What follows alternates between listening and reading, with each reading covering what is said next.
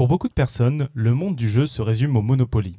Heureusement, ce n'est pas le cas et je vous invite à aller écouter des émissions sur les jeux pour vous en convaincre.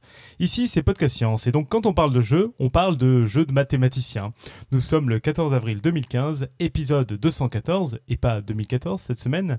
Et 214, c'est justement le nombre de pions qu'il faut pour gagner au Choucaillon. Bienvenue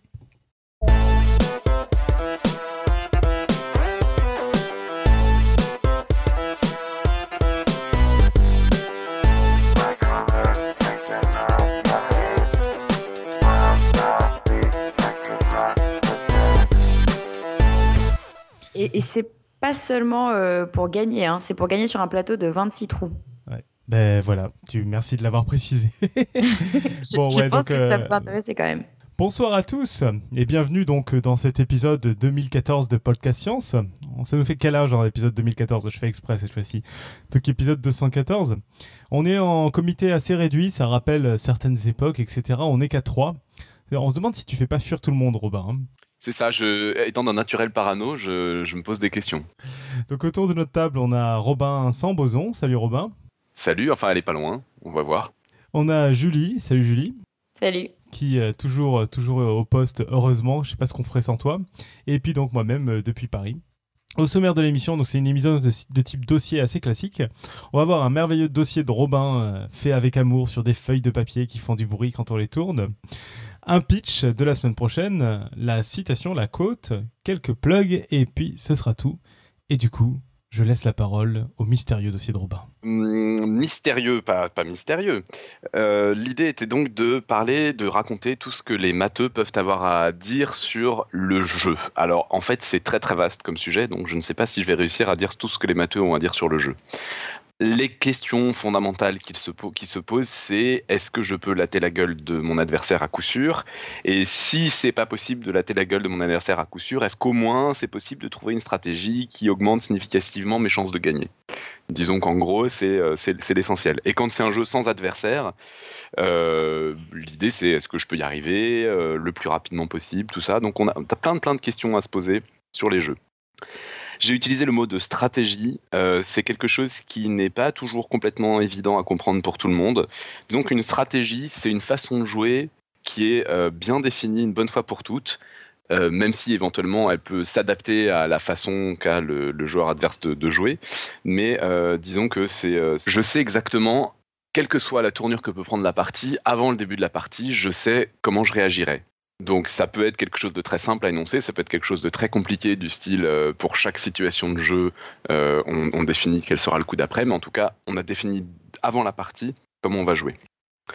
Euh, par exemple, on pourrait imaginer ce qui serait probablement assez absurde, mais assez inefficace. Mais par exemple, on pourrait imaginer une stratégie aux échecs qui consisterait à jouer de façon parfaitement symétrique à la façon dont l'adversaire joue, par exemple jusqu'à ce que ça soit possible, parce qu'évidemment, si, nous mangeons une pièce, ça sera peut-être plus possible, mais voilà. Ça, ça serait une stratégie possible. Alors, on va commencer par les jeux euh, sans hasard, parce qu'a priori, c'est les, plus indiqués pour trouver des stratégies euh, pour euh, simples. Alors on va commencer d'ailleurs par, euh, un jeu, par des jeux euh, tout seuls, par des réussites, des solitaires, des, des, des, des, jeux euh, qui sont plutôt des casse-têtes a priori, mais qu'on classe généralement dans la catégorie des jeux. Et notamment par exemple le Rubik's Cube. Le Rubik's Cube, on sait pas mal de choses dessus et on, a même des résultats relativement récents, donc ça vaut le coup d'en parler. J'en ai déjà vaguement très très rapidement parlé dans le, dans le dossier sur les groupes. on sait par exemple au Rubik's Cube que si on prend deux étiquettes et qu'on les échange, le problème devient impossible. Enfin, sauf si les deux étiquettes sont de la même couleur, mais euh, sinon, si on prend deux étiquettes de couleurs différentes et qu'on les change de, place, euh, il devient rigoureusement impossible de, remettre le Rubik's Cube en place sans enlever à nouveau des étiquettes. c'est la même chose d'ailleurs pour le taquin. Donc on, sait qu'il y a des, des, mouvements comme ça qui sont des positions qui sont inatteignables, sauf si on triche, genre on démonte et on remonte. la différence entre le taquin et le Rubik's Cube, c'est que le taquin, si j'inverse deux nombres, ça devient impossible. Mais si je réinverse deux nombres à nouveau, euh, ça devient possible. Le Rubik's Cube, c'est plus compliqué que ça, puisqu'en fait, donc le taquin, ça veut dire que si je le démonte et je le remonte, il y a exactement une chance sur deux pour que euh, ce soit faisable. Le Rubik's Cube, il y a en fait 12 catégories de, positions. Donc si je le démonte et que je le remonte euh, complètement au hasard, il y a en fait une chance sur 12 seulement pour que ça soit une position que je peux, que je peux, qui me permette d'arriver à la solution. Alors on peut dire d'autres choses sur le Rubik's Cube. Euh, on sait, par exemple, alors ça c'est quelque chose qui a été trouvé il n'y a pas si longtemps que ça, grâce à la puissance de calcul d'ordinateur, grâce à des belles modélisations de quels sont les mouvements possibles au Rubik's Cube, quelles sont les, séries de mouvements qui, font, euh, ont tel et tel effet. On est capable aujourd'hui, pour n'importe quelle position du Rubik's Cube donnée, de donner la liste des mouvements qui vont le remettre en position de départ avec le moins de, mouvements possibles. Alors évidemment, ces mouvements-là, ça va pas être les mouvements et les méthodes qu'on va trouver dans les bouquins. Euh, il y a des caisses et des caisses de bouquins qui existent sur comment résoudre le Rubik's Cube, où on vous explique qu'il faut par exemple commencer par faire des croix sur chacune des faces avec les bonnes couleurs, et puis après seulement on s'occupe des coins, ou alors il y a plusieurs méthodes, ou on fait une face complète, et puis après on va remonter, etc. Mais ça, c'est des méthodes, disons, qui sont euh, prévues pour des êtres humains, où du coup, ça fait un peu sens, on sait un peu dans quel ordre on fait les choses. Un ordinateur, il s'en fiche complètement de, comprendre comment il fait les choses. Donc on peut euh, essayer de trouver juste le moins de mouvements possible pour, euh, pour le mettre en place. Et ça, c'est quelque chose qui va a priori être beaucoup plus compliqué à trouver pour un être humain, parce que c'est pas du tout intuitif, c'est pas du tout construit de façon logique, enfin logique de façon. Oui, il n'y a, pas d'intuition, c'est vraiment de la logique pure, justement. Euh, et alors, ces algorithmes-là, ce qui est assez rigolo, c'est que. Euh, euh, on a pu les, implanter à des, robots. Donc, je ne sais pas si vous avez tous déjà vu ça ou pas, mais maintenant, le grand jeu concours, c'est de faire des, robots qui vont réussir à résoudre le Rubik's Cube le plus vite possible. Donc, le robot commence par filmer toutes les faces du cube, et après, il y a des bras mécaniques qui permettent de le résoudre en un temps très, très court finalement maintenant. Je sais plus exactement combien on en est, mais c'est très rapide. Voilà. Alors, qu'est-ce qui reste encore à trouver Si on sait pour n'importe quelle position euh, le remettre en place euh, avec le moins de mouvement possible, ça donne l'impression que c'est un peu fini. Euh, mais en fait, pas complètement. Il y a un truc, enfin, qui a été trouvé il y a seulement 5 ans. C'est quelle est la situation la pire possible? En gros, je prends un Rubik's cube mélangé au pif. Quel est le nombre de mouvements minimum pour lequel, quelle que soit la position du cube qu'on me donne, euh, ce nombre de mouvements suffira à le remettre en place. Alors on pourrait penser que comme on a des algorithmes qui, permettent de, trouver le nombre de mouvements minimum pour n'importe quelle position, ben c'est simple, il suffit d'essayer pour toutes les positions possibles. Et comme ça, on saura euh, quel est le nombre de mouvements euh, au pire, dans le pire des cas. En fait, si on essaye de faire ça, on va pas y arriver parce qu'il y a approximativement 4 10 puissance 19 donc un 4 suivi de 19 0 euh, positions possibles.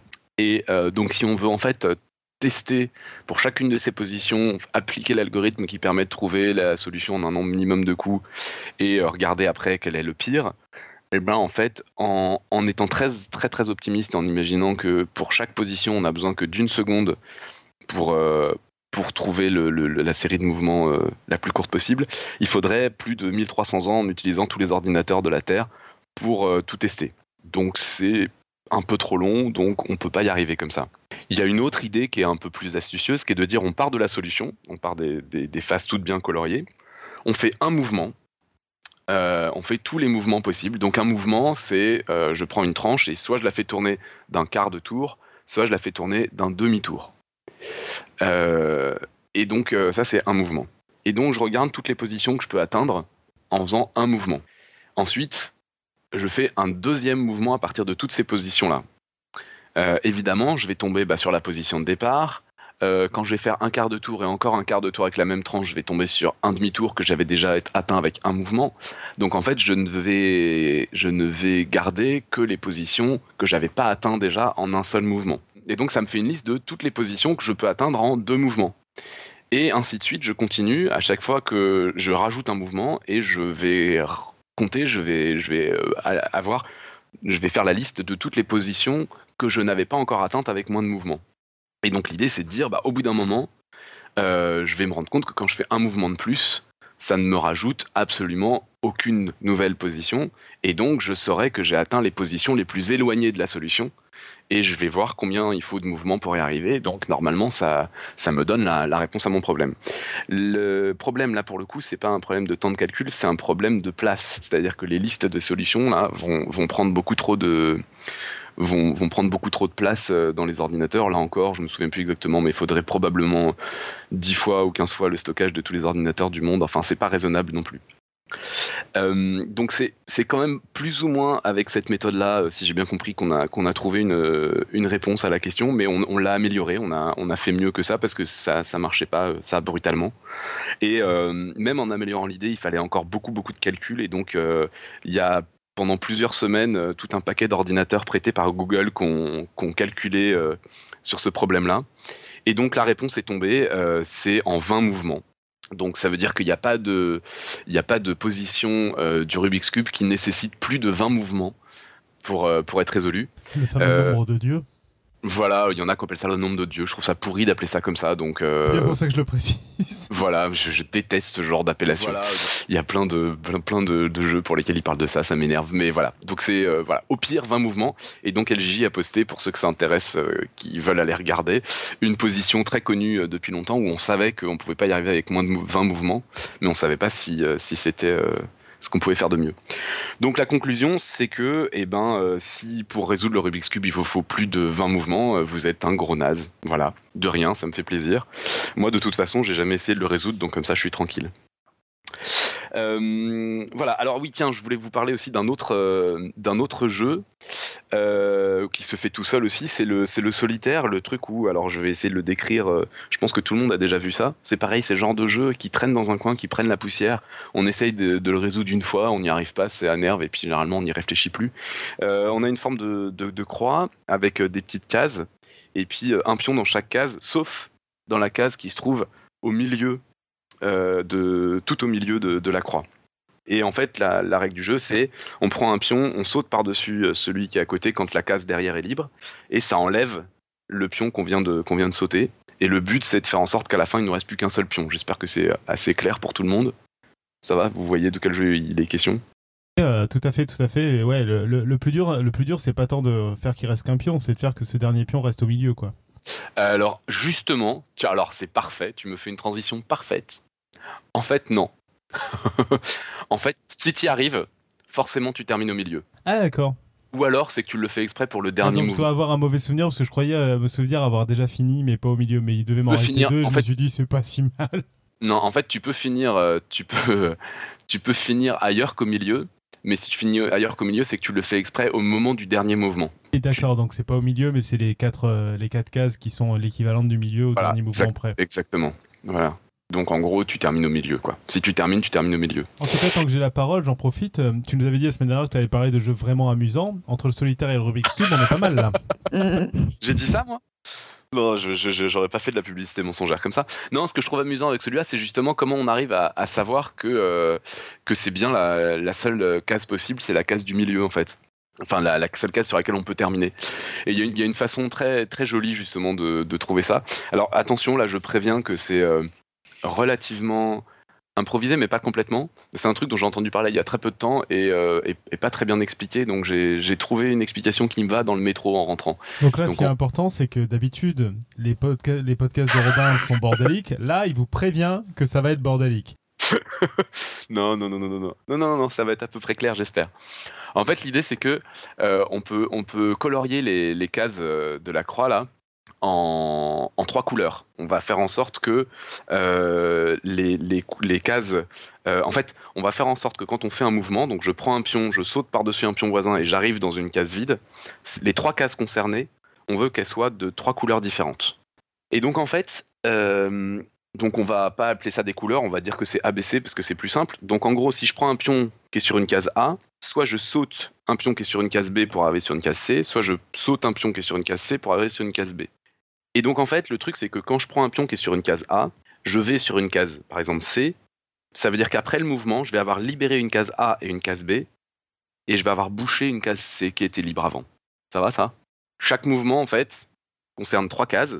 Il y en a une qui doit être libre pour que le pion puisse arriver. Et comme le pion part d'une case, il la libère. Et comme on enlève le pion qui saute, on, libère deux cases et on en bouche une. Mhm. Et donc le truc c'est de dire, comme à chaque fois, avec le coloriage qu'on a fait, les trois cases concernées sont de trois couleurs différentes. Ça veut dire que quand il y avait une case libre d'une certaine couleur, après le mouvement, cette case-là est pleine, mais on a comme équivalence deux cases des autres couleurs. Donc une case A vide, c'est équivalent à deux cases vides baissées après le mouvement. une case B vide, c'est l'équivalent à deux cases vides AC après le mouvement, etc. Donc quand on a AC, c'est équivalent AC vide, c'est équivalent à B vide. Parce que tous les mouvements qu'on peut faire font que ces choses-là euh, sont égales, restent les mêmes après mouvement. Et donc en fait, le truc, c'est que quand on regarde le nombre de, A, de B, de C qu'il y a euh, quand, on, colorie toute la croix, mais il se trouve qu'il y a une couleur qui a une case de moins que les autres. Et c'est la case qui est vide au début. Et donc en fait, ça veut dire que quand on imagine tout le quadrillage vide à la fin, eh ben, euh, on peut remonter le temps en disant dès que j'ai une case A et une case B vide, hop, je les transforme en une case C vide. Une case C, une case A vide, hop, je les transforme en une case B vide, etc., etc. Et donc on va avoir de moins en moins de cases vides. Et quand on fait ça, comme il y a une case, euh, donc mettons C par exemple, qui est en moins que les autres, quand on aura associé toutes les cases qu'on peut associer entre elles, réassocier, réassocier, réassocier, on se retrouvera avec une seule lettre qui sera nécessairement celle qui est minoritaire. Et donc on est forcément obligé de terminer sur une case qui est colorée de cette couleur-là, et c'est la case qui est au centre, plus les quatre cases qui sont euh, dans la croix euh, équivalente. Donc on, sait dès le début que pour terminer, on va forcément terminer sur une de ces cases-là. Bon, euh, on vient d'avoir toute la chatroom qui s'est fait passer de l'aspirine. D'accord. Tu as fait l'explication la, plus compliquée euh, à l'audio, mais heureusement, euh, tout ça va être illustré dans ton dossier, hein, Robin Ouais, mhm. voilà, voilà, voilà, c'est ça, on va faire ça. Bon, je suis désolé. Non, mais vous voulez en parler parce que j'en ai entendu parler il n'y a pas longtemps, je trouvais que c'était joli, mais c'est vrai que c'est un peu compliqué. Non, par contre, en gros, ce qu'on peut retenir, c'est que comme souvent en maths, on, dit, on dit des trucs genre euh, on sait qu'on peut pas faire autrement, mais par contre on sait absolument, on dit absolument pas comment il faut faire pour résoudre le problème. C'est c'est un grand classique. Euh. Ouais, et quelques petits trucs. D'abord, euh, je pense que c'est encore plus compliqué quand on voit pas très bien quel est le jeu. Ce qui oui, bah, c'est le cas d'une partie de la chatroom. Ah n'hésitez pas à regarder, c'est un jeu qui est vraiment tout bête. J'ai pas dit amusant. Vous sûrement déjà tout bête. Donc n'hésitez pas à aller regarder ce que c'est. Et ensuite, par contre, ce qui, est, ce qui fait que Robin est tout excité par, par cette solution, c'est qu'en fait, il y a pas mal de choses qui se démontrent en mathématiques en, en faisant des, colorisations intelligentes des, des, problèmes. Et donc c'est ça sans doute que tu as trouvé assez rigolo quoi. Ouais, non mais ce que je trouve rigolo c'est de dire j'ai aucune idée de comment on le fait mais je suis capable de vous dire que si on y arrive on termine là quoi. bon, le principal est là, t'as titillé LGJ donc. Bon, c'est l'essentiel. il, fera, il fera une note dessus. Bon. Euh, bon non mais on va passer à des vrais jeux à deux joueurs. ah, à, deux, joueurs. La bataille, c'est un jeu à deux joueurs. La bataille, alors par exemple, la bataille a relativement peu d'intérêt. La bataille, je ah oui, pas parler de la euh, Passons au Monopoly direct. Non, non, alors le Monopoly, encore une fois. Bref, on va, on va, essayer de faire les choses dans l'ordre dans lequel j'avais prévu. Désolé déjà que c'est le bordel. Mais euh, le Monopoly, je... enfin bon, j'en reparle. J'ai prévu d'en dire juste un mot. Euh, donc, on va commencer par des, jeux. Alors, c'est des jeux, euh, les jeux sérieux, disons, hein. les jeux à deux joueurs, les jeux où on se prend la tête, à des joueurs où il n'y a pas de hasard et où on, connaît toute l'information. Alors ça, c'est un truc, on, on voit tout ce qui se passe. Ça, c'est quelque chose euh, d'important. C'est-à-dire que, par exemple, on va pas parler de la bataille navale. La bataille navale, d'une certaine manière, on peut dire qu'il n'y a pas de hasard, puisque, ben, une fois qu'on commence la partie, euh, les bateaux sont, sont posés, et puis, euh, ben, voilà, on, tout, tout, est défini. Donc, donc la, la, bataille navale, d'une certaine manière, il n'y a pas de hasard, mais on peut dire qu'il y a une forme de hasard dans le sens où on ne sait pas du tout ce que l'autre a fait, et que donc il y a une part de hasard forcément dans la façon qu'on a de jouer. On peut, on peut chercher, cela dit, je suis déjà tombé et puis sur. qu'on n'a aucun indice en plus on n'a aucun indice, si ce n'est que si, parce qu'il y a un certain nombre de règles à respecter. Bon, la bataille navale est un jeu qui a quand même très peu d'intérêt, mais malgré tout, euh, y a, non mais ce qui est génial en fait, euh, quand on commence à réfléchir au, quand, quand, quand on commence à réfléchir au jeu euh, avec l'œil du matheux, on s'en fout complètement de l'intérêt du jeu. Ce qui est intéressant, c'est est-ce que le jeu est intéressant à étudier, quoi. C'est-à-dire que est-ce qu'on trouve, c'est pour ça que j'ai parlé du solitaire, est-ce qu'on trouve euh, des choses euh, intéressantes à raconter dessus? Et en fait, ce qui est assez marrant d'ailleurs, c'est que même les mathématiciens sont capables d'inventer des jeux pour lesquels dont, l'étude est intéressante. C'est-à-dire que c'est pas forcément marrant d'y jouer, mais c'est super intéressant à étudier. Donc ça rend vraiment pervers d'étudier les maths d'un point de vue matheux. Très bien. Bon, on t'écoute alors sur un autre jeu à deux joueurs. Voilà. Mais la bataille navale, non, mais juste euh, quand même, il y, a effectivement des façons de faire parce qu'on sait euh, combien il y a de bateaux, de quelle taille, etc. Euh, et on sait qu'ils n'ont pas le droit d'être collés comme ci, comme ça, machin. Donc, je sais que j'avais déjà vu passer un truc, mais ça, ça fait très longtemps, j'avais pas prévu d'en parler, mais où effectivement, on peut quand même optimiser les essais du, début, quoi. bien. Alors, juste, je commence par une observation que normalement tout le monde sait fait. c'est n'importe qui qui a beaucoup joué au Morphion Euh, donc le morpion, là, quand même, j'espère que vraiment tout le monde connaît. Euh, le morpion, normalement tout le monde a remarqué que ce jeu, très rapidement, si on y joue trop, euh, n'a absolument aucun intérêt, c'est-à-dire qu'on termine toujours sur des parties nulles. Euh, sauf si on joue sur, contre quelqu'un qui lui n'a pas l'habitude de jouer et que du coup on lui laisse la gueule parce qu'on a plus l'habitude. Mais quand on joue face à quelqu'un qui a aussi l'habitude de jouer, on, fait des, matchs nuls. Et c'est quand même complètement nul. Alors il y a une grosse question, c'est est-ce que c'est irrémédiable? Est-ce que c'est parce qu'on s'y prend mal ou est-ce qu'il y aurait une solution en fait, mais mais c'est juste on réfléchit pas assez bien. Alors ce qui est bien, c'est que le Morpion, ça reste un jeu qui est relativement petit, et donc euh, on peut imaginer, si vraiment on a que ça à faire de notre journée, faire un, essayer de faire toutes les parties possibles de Morpion. Et puis bah là, alors ça va être long, ça va être pénible. Le truc qui est bien, c'est que maintenant on a des ordinateurs hein, pour les trucs longs et moches, euh, pénibles, tout ça on peut faire la liste de toutes les parties possibles.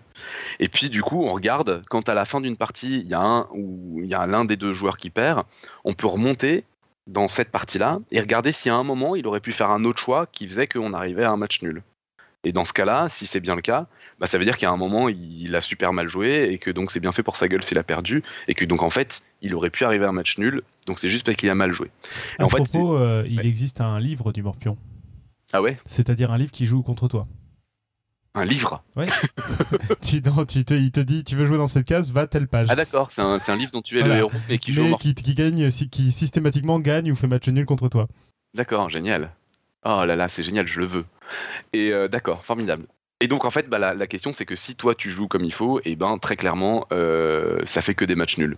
Et donc ça, ça peut se démontrer vraiment, comme je viens de l'expliquer, de façon complètement barbare et brutasse, euh, vu que c'est un petit jeu mais disons que ça n'a pas vraiment beaucoup d'intérêt. et puis c'est pénible à faire. Mais bon, voilà, des gens l'ont fait pour vous et euh, faites, confiance. On termine toujours par des matchs nuls. Euh, donc normalement maintenant plus personne n'a envie de jouer au, Morpion. cela dit, je sais pas s'il y en a encore beaucoup qui y jouaient, mais voilà. Alors là encore, je vous dis pas comment on fait par contre. Hein. Donc c'est juste pour que vous ayez la conscience que si vous perdez, c'est que vous êtes nul. Voilà, c'est encore un cadeau. alors je vais parler, je suis obligé de parler de ce jeu-là pour parler des jeux sans, hasard à deux joueurs, machin, tout ça, je suis obligé de parler d'un jeu, absolument nul, mais qui fait comprendre l'essentiel de ce qu'on a raconté là-dessus. C'est le fameux jeu des allumettes.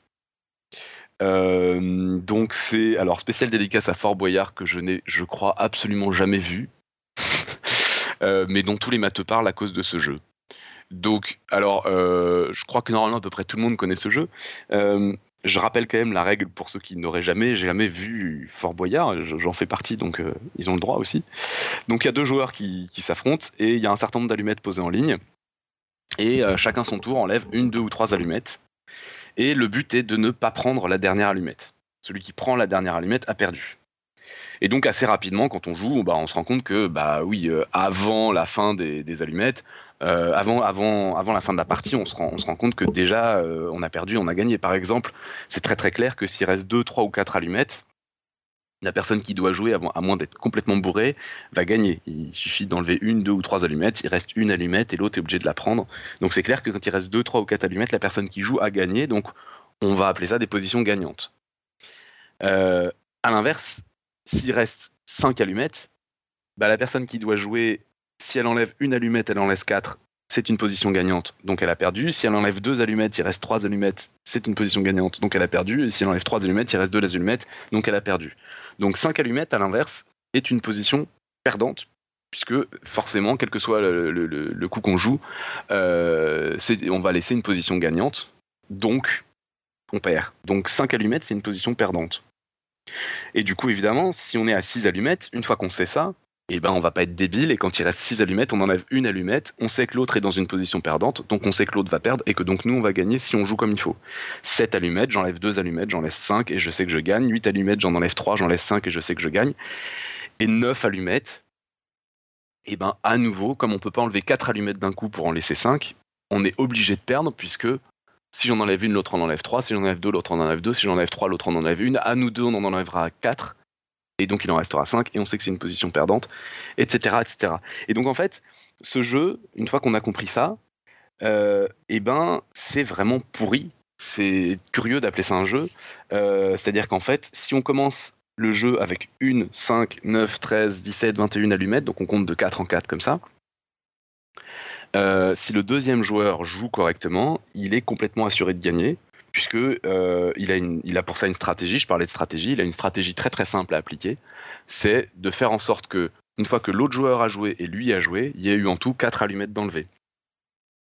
Euh, donc si on démarre avec 21 allumettes, le premier joueur enlève ce qu'il veut, le deuxième fait en sorte que la somme des deux de ce qui a été enlevé fasse 4 allumettes, et donc on passe directement à 17 allumettes, et puis après encore un tour de jeu, on passera à 13, puis à 9, puis à 5, puis à 1, et donc le premier joueur aura bien effectivement perdu. Donc j'espère maintenant que euh, si, si, si c'était pas déjà fait, plus personne ne regardera Fort Boyard. Et sinon, si, vous voulez encore que Fort Boyard existe, euh, j'espère que vous me soutiendrez dans ma lutte. Euh, mon objectif est de faire en sorte qu'on on remplace cette épreuve complètement stupide par un pile ou face, puisque finalement, tout ce qui compte, c'est de savoir qui commence. Donc autant ne pas s'embêter à jouer et commencer direct et gagner du temps. là, le truc, pourquoi ce jeu est quand même intéressant à étudier, à comprendre, c'est parce que y a le, on commence à comprendre, enfin, à entrevoir le fameux résultat. Alors, ce qui est marrant avec ce résultat, c'est qu'il y a des gens, on leur dit et ils disent bah oui, c'est évident. Et d'autres, on leur explique pendant trois heures et ils comprennent pas. Donc, j'en parle quand même parce que je pense que tout le monde n'est pas au courant et que c'est quand même quelque chose d'intéressant. Le fameux résultat qui concerne tous ces jeux-là, des jeux à deux joueurs sans hasard où rien n'est caché, c'est qu'en fait, pour n'importe quel jeu, tout est joué avant même que la partie ne commence. C'est-à-dire, il suffit de savoir qui commence pour savoir qui va gagner. Donc, euh, dans, le cas des, allumettes dont je viens de parler, la, stratégie en plus, elle est super simple, donc euh, c'est assez clair. Euh, en fait, il y a, hum, une notion pour ce jeu et puis pour toute une famille de jeux qu'on appelle les jeux de Nîmes, que je trouve assez jolie, que je trouve assez, assez sympa, qui est la notion de noyau, le noyau du jeu. Le noyau du jeu, c'est toutes les positions de jeu. Donc les positions du jeu, là en l'occurrence, c'est un nombre d'allumettes qui reste. Sinon, les positions du jeu, c'est euh, bah, une grille qui commence à être remplie au morpion ou euh, une position des pièces euh, aux échecs ou un truc comme ça.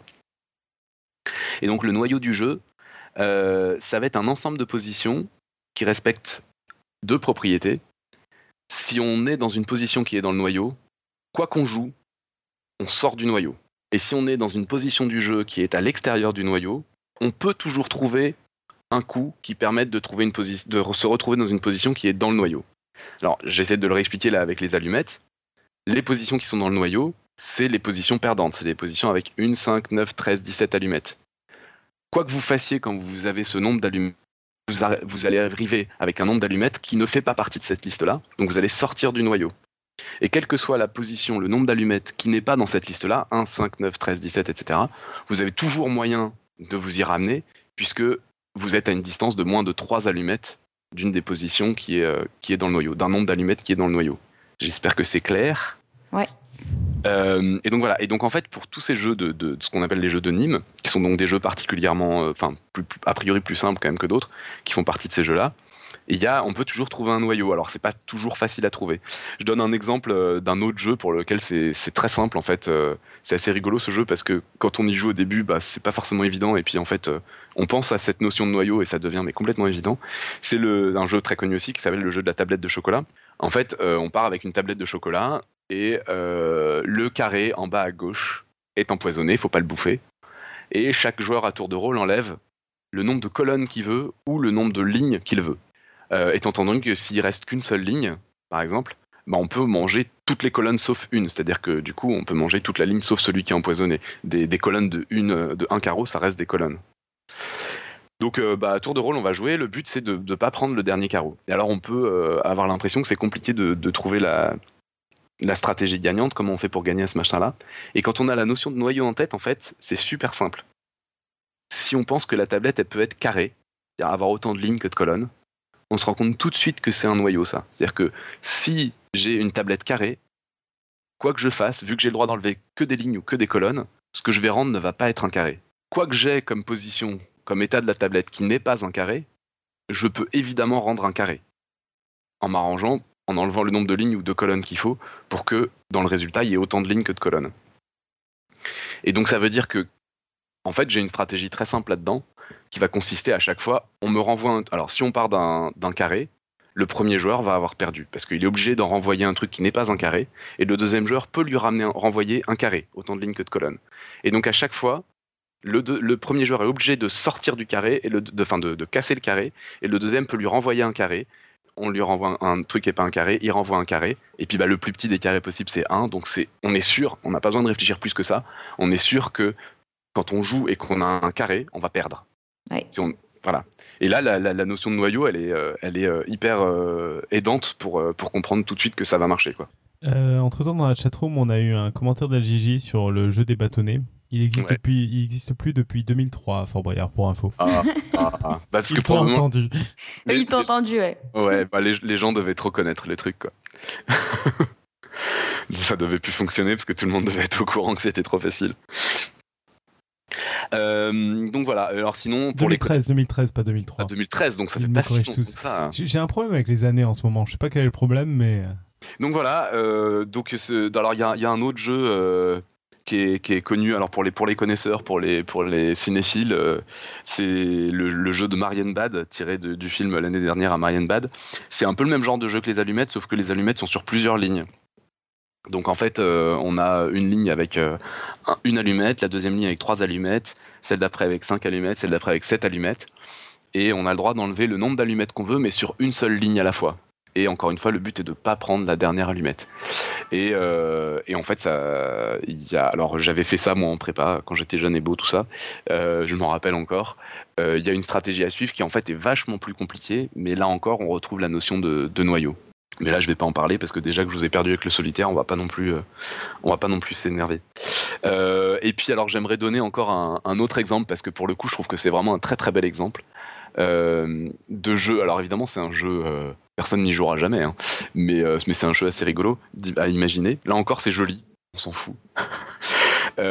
si on joue à un jeu, on, a une, table ronde, pleine, et on a tout un tas de pièces de, de 50 centimes à côté de nous.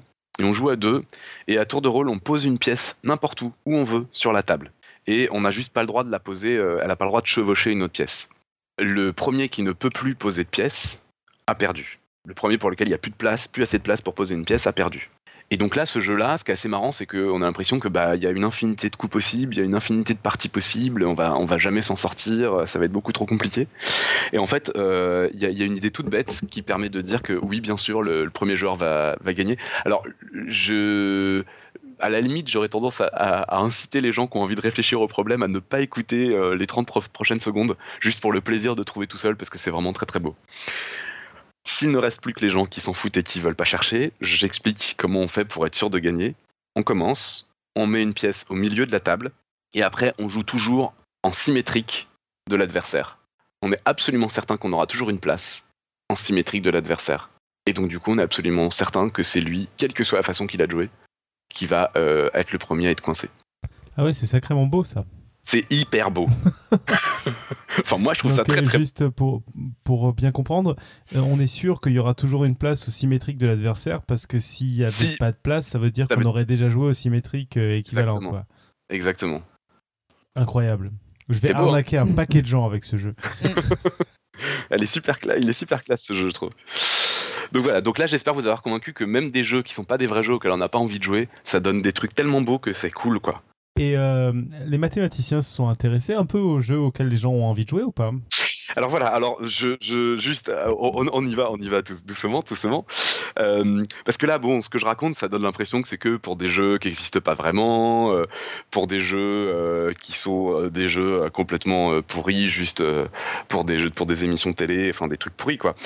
mais en fait, ce que j'ai dit comme résultat, ça s'applique vraiment à n'importe quel jeu à deux joueurs, sans hasard et sans information cachée. Et donc là, quand on pense à tous les jeux euh, qui vérifient ça, ça donne un peu le vertige, c'est-à-dire que tous les jeux euh, qui ont l'air très sérieux, nobles, avec toute une histoire, machin, avec des grands joueurs, machin, et eh ben en fait, euh, non, non, non, non, c'est tout pourri, c'est exactement la même chose que ce que je viens de raconter. On est absolument certain que dès le début du jeu, il y en a un des deux qui a une stratégie gagnante et que dès le début de la partie, en fait, tout est plié. Donc on peut faire euh, une petite liste vite fait, vous pouvez même rajouter des idées si vous en avez, mais euh, les échecs, le jeu de Go, les dames, euh, le puissance 4, qu'est-ce que j'oublie d'autre, la Wallée, voilà, tous ces jeux-là qu'on a en tête, auxquels on a joué pendant des heures en essayant de réfléchir, en se disant, oh là là, c'est compliqué, mais peut-être je peux retourner la partie, machin et tout, bah en fait non, en fait, euh, dès le début de la partie, euh, c'est plié. Bon, évidemment, ça n'est vrai que si on est face à un joueur parfait, ou si nous, et si nous-mêmes on est un, joueur parfait, ce qui est, ce qui est pas complètement le cas, mais c'est quand même assez, assez dingue de penser ça, quoi. alors, il y a juste histoire de, de, si, si, tout le monde n'est pas convaincu de ce résultat-là, j'essaye d'expliquer comment on peut s'en convaincre, comment on peut le démontrer. Alors, attention, c'est la deuxième partie, un poil compliquée, mais je pense qu'elle n'est pas si compliquée que ça, mais elle est, quand même compliquée. Concentrez-vous, attention, j'y vais doucement. Euh, on prend un jeu comme ça. Par exemple, euh, les échecs, euh, le go, n'importe quoi. Et on va faire ce que je proposais de faire tout à l'heure avec le morpion. On fait un arbre, on fait un truc avec toutes les parties possibles. C'est-à-dire que donc je prends le plateau de jeu au début, dans la position initiale, et je fais tous les premiers coups possibles. Je vais pas le faire pour de vrai, on s'en fout, on est en maths, on le fait juste dans notre tête et on est content avec ça. Ensuite, je prends tous ces états du jeu-là et je fais une liste de tous les deuxièmes coups possibles. Je repars de, ces deuxième état, de ce deuxième état de, tous, ces, tous ces plateaux possibles, tous ces états de jeu possibles, et je refais tous les troisièmes coups possibles, et ainsi de suite, et ainsi de suite, et ainsi de suite. Et je fais un arbre comme ça qui va donc être gigantesque pour ces jeux-là qui ont plein plein de possibilités à chaque fois, mais que je peux très bien imaginer théoriquement être fait. Il tiendra dans aucun ordinateur, mais on s'en fout, on imagine juste qu'il est fait. évidemment, on s'arrête quand on arrive à un état du jeu qui est la victoire du premier joueur ou la victoire du deuxième joueur. Et parce que là, c'est, bah, on peut plus continuer la partie. Et bah, il y a un jour où tout va s'arrêter. l'arbre va être complètement fini, va être complètement dessiné, et on va avoir des endroits où c'est fini. Soit c'est le joueur A qui a gagné, soit c'est le joueur B qui a gagné. Et alors c'est là qu'il y a le truc essentiel à comprendre, c'est je prends un avant-dernier état du plateau, du, jeu. Pas un dernier état, un avant-dernier état. Et je regarde tous les états suivants. Dans les états suivants, soit c'est A qui a gagné, soit c'est B qui a gagné entre cet avant-dernier état du jeu et ces derniers états du jeu, soit c'est le joueur A qui doit jouer, soit c'est le joueur B qui doit jouer. Mais admettons c'est le joueur A qui doit jouer. On dit c'est le joueur A qui doit jouer.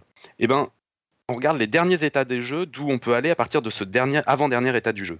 Si dans tous les cas, c'est le joueur B qui gagne, c'est-à-dire que bah, le joueur A en fait à cette étape-là, il a déjà perdu. Donc on pourrait déjà dire que cet avant-dernier état du jeu, on peut déjà l'appeler B en disant c'est une victoire de B, parce que c'est même plus la peine de finir la partie. Quoi que joue A, c'est B qui va gagner. Si à l'inverse, il y a au moins. Ça, c'est pas forcément le cas, oui, voilà. Si à, par hasard, si, par, euh, si à l'inverse, il y a au moins une façon de jouer pour A qui fait que c'est lui qui gagne, évidemment qu'il va choisir ça, il n'est pas crétin. Et donc, on va pouvoir étiqueter cette avant-dernière position A. Parce que c'est une victoire de A, parce que comme c'est à lui de jouer, il va choisir le truc qui le fait gagner. Donc, on peut remonter de la dernière étape qui est, est étiquetée A ou B en fonction de qui gagne, à l'avant-dernière étape. Parce que à l'avant-dernière étape, on sait déjà qui va gagner en fait. Et puis bah, une fois qu'on a fait ça pour toutes les avant-dernières étapes, et eh ben on peut encore remonter d'un cran.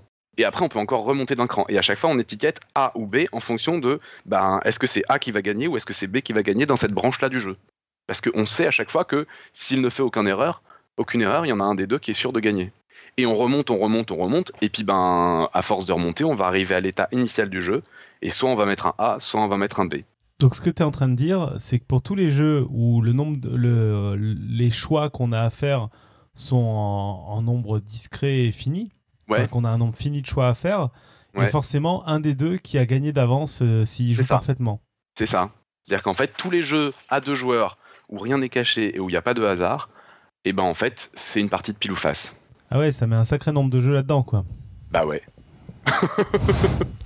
Bah, tous, les jeux que j'ai, tous les jeux que j'ai cités auparavant. D'accord, donc tu viens de flinguer toute une partie des jeux, je vois. Voilà, et c'est ça qui me fait assez plaisir. Alors évidemment. Euh, en plus, c'est quel que soit le nombre de choix qu'on peut faire, quoi. Si on joue ah on s'en fout. On s'en fout complètement. On ah s'en fout complètement. Bien. Donc c'est, c'est voilà, donc euh, je vois le dessin de, de Pouillot qui résume très très bien la situation. Je commence le jeu, non c'est moi, non non c'est moi. Et alors en fait, il faut faire gaffe d'ailleurs parce qu'il y a certains jeux évidemment où c'est le deuxième joueur qui est sûr de gagner. Hein. C'est pas forcément toujours le premier. Euh, donc voilà, donc là j'espère en avoir, avoir convaincu tout le monde. Et juste pour les spécialistes, ça du coup ça marche même pour les jeux asymétriques, on s'en fout, c'est juste s'il y a un fini choix. Complètement. Alors d'ailleurs, les jeux asymétriques, j'avais, j'avais, j'avais prévu d'en dire un mot juste pour dire que ça pouvait exister. Les jeux asymétriques, effectivement, euh, c'est par exemple, il y a un jeu euh, historique du Moyen Âge qui s'appelle le, renard et les poules, où en fait euh, les deux joueurs n'ont pas le même but, le, même objectif, et ils n'ont pas les mêmes moyens. C'est-à-dire que le joueur qui fait le renard, il a un seul pion, et les joueurs, le joueur qui, font, qui fait les poules, bah, par définition, il a les poules, il a 13 pions Et donc en fait, il y a un certain nombre de déplacements autorisés. Et le renard, le truc, c'est qu'il peut sauter par-dessus les pions qui représentent les moutons, ou les poules, pardon, je dis les poules, euh, et il les bouffe, euh, comme, comme aux dames un peu. Et euh, le but du renard, c'est donc de bouffer les moutons. Et le but des, le but des moutons, c'est de coincer le renard sur une case de façon à ce qu'il puisse pas sauter un mouton et qu'il puisse plus bouger. Et donc ils n'ont pas le même but du jeu, les deux joueurs là. Ils n'ont pas les mêmes moyens non plus. Euh, mais il n'y a pas de hasard, il n'y a pas de truc caché, donc ça tombe dans ce, sous ce, sous ce théorème-là. Donc c'est clair qu'il y en a un des deux qui a une stratégie gagnante dès le début. Et en l'occurrence, c'est les moutons. Les poules, pardon. voilà. Pour tous ces jeux-là, euh, c'est, ça n'a aucun, en fait aucun intérêt. Euh, bon, évidemment, c'est, vrai mais ça n'est que théorique puisqu'évidemment c'est encore un résultat qui ne vous donne absolument aucune idée de comment il faut faire concrètement. Hein. C'est pas, faut pas, faut, pas s'affoler là-dessus quoi. Hein. Donc c'est, mais par contre voilà, on, sait que théoriquement ils n'ont absolument aucun intérêt. Il y a d'ailleurs une jolie euh, nouvelle qui avait été écrite par Benoît Rito pour ceux qui connaissent. Euh, il avait écrit un, recueil de, nouvelles, euh, enfin avec des contenus mathématiques Enfin, on pouvait parler de mathématiques à propos des histoires. Et euh, en fait, ça s'appelle, euh, son recueil de nouvelles s'appelle L'assassin des échecs. Où en fait, euh, il y a une des nouvelles où il y a quelqu'un qui s'est fait tuer. Et en fait, c'est parce qu'il a trouvé justement cette fameuse stratégie gagnante aux échecs. Et donc, les échecs perdent complètement tout leur intérêt. Et donc, il y a un champion d'échecs qui l'assassine.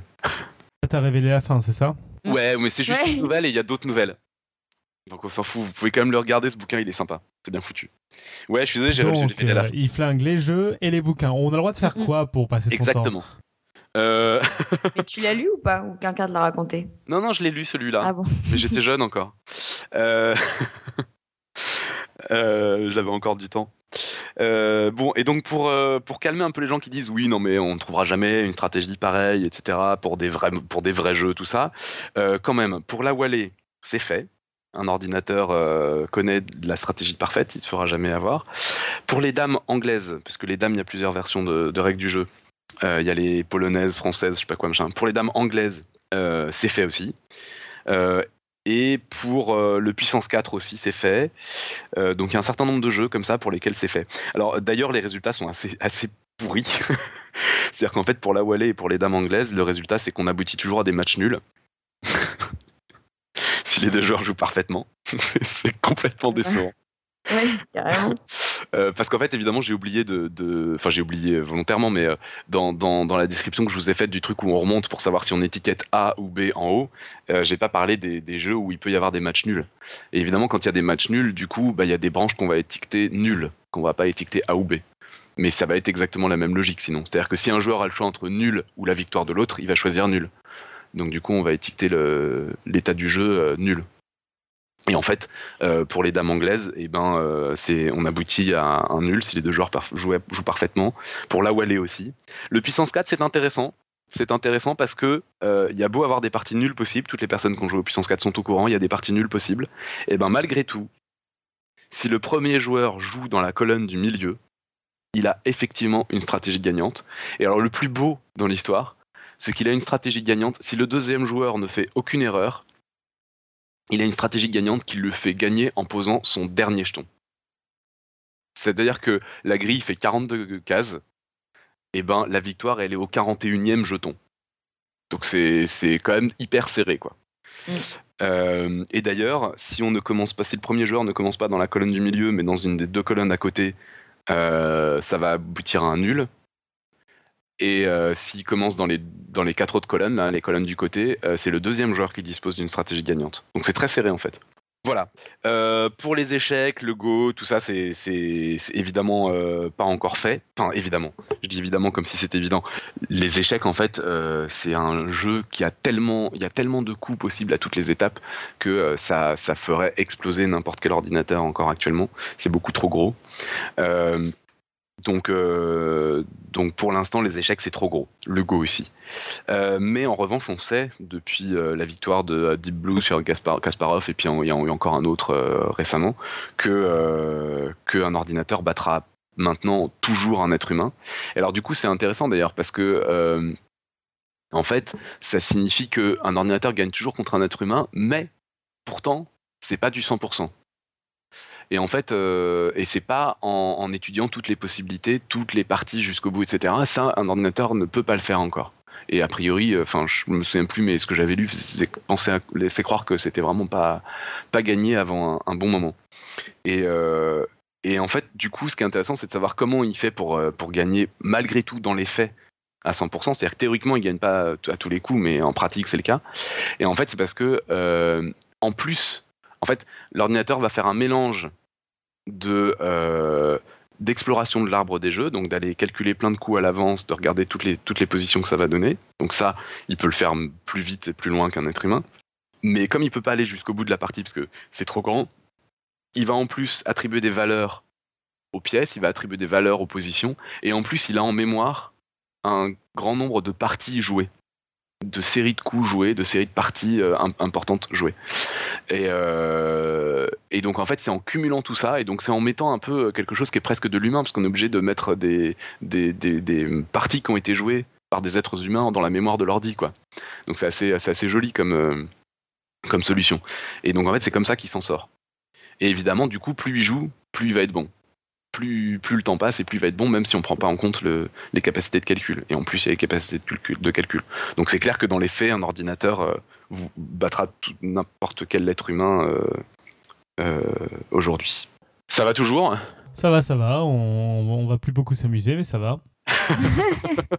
Ah mais je vous avais prévenu, hein, j'avais j'avais quand même annoncé que c'était euh, que c'était quand même complètement euh, tu l'amour hein, comme, euh, comme façon de s'intéresser au jeu.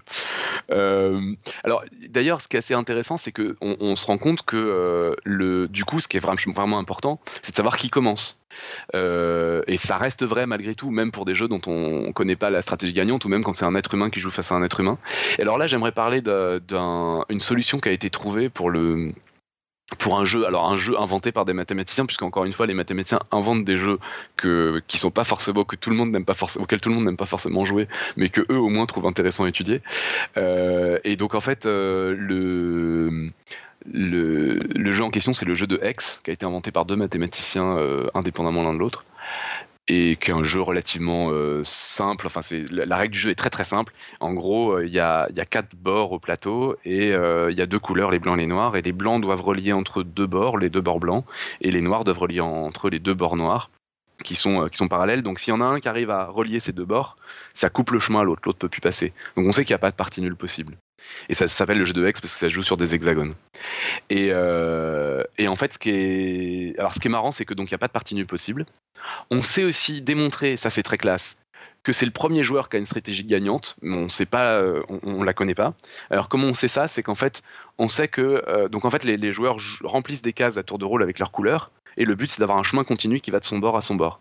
Et donc en fait on, on sait que c'est le premier joueur qui a une stratégie gagnante et le raisonnement est complètement, euh, c'est un, un, bon raisonnement de matheux, ça, ça donne absolument aucune idée de ce qu'il faut faire.